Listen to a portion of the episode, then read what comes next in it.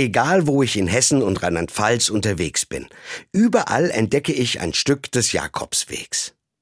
Zum Beispiel in meiner kleinen Heimatstadt Lahnstein am Rhein. Da steht eine kleine Kapelle, auf der das typische Schild des Jakobsweges mit der Muschel dran ist.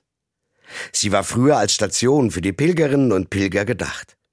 Hier kommen sogar zwei Jakobswege, auch Camino genannt, zusammen. Der Lahn Camino, der von Wetzlar kommt, mündet in den großen Rhein Camino entlang des Flusses. Aber nicht nur auf dem Land, auch mitten in der Großstadt Frankfurt gibt es viele Stationen dieses Pilgerweges. Die berühmteste ist wohl die St. Leonardskirche in der Altstadt. Ich könnte diese Liste problemlos weiterführen und ich merke, diese Wege nach Santiago de Compostela durch ganz Europa sind heute wieder ganz bekannt und beliebt. Das war schon im Mittelalter so. Unzählige Menschen sind auf diesen Wegen gepilgert, um das Grab des Apostels Jakobus im spanischen Galizien zu erreichen. Obwohl das früher eine langwierige und nicht ungefährliche Angelegenheit war. Und diese Wege hatten schon damals einen besonderen Effekt.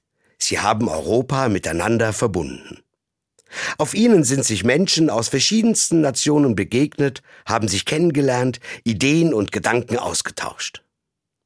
So haben sich zum Beispiel neueste Techniken und Stile beim Bauen entlang der Jakobswege durch ganz Europa verbreitet.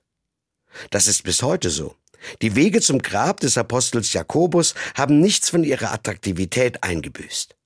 Auch heute noch begegnen sich dort ganz verschiedene Menschen aus Europa. Das gemeinsame Ziel verbindet sie. Heute ist das Fest des heiligen Jakobus. In Santiago wird er heute groß gefeiert. Und ich feiere ihn für das, was durch seine Verehrung in Santiago de Compostela möglich geworden ist. Ein Zusammenwachsen von Europa.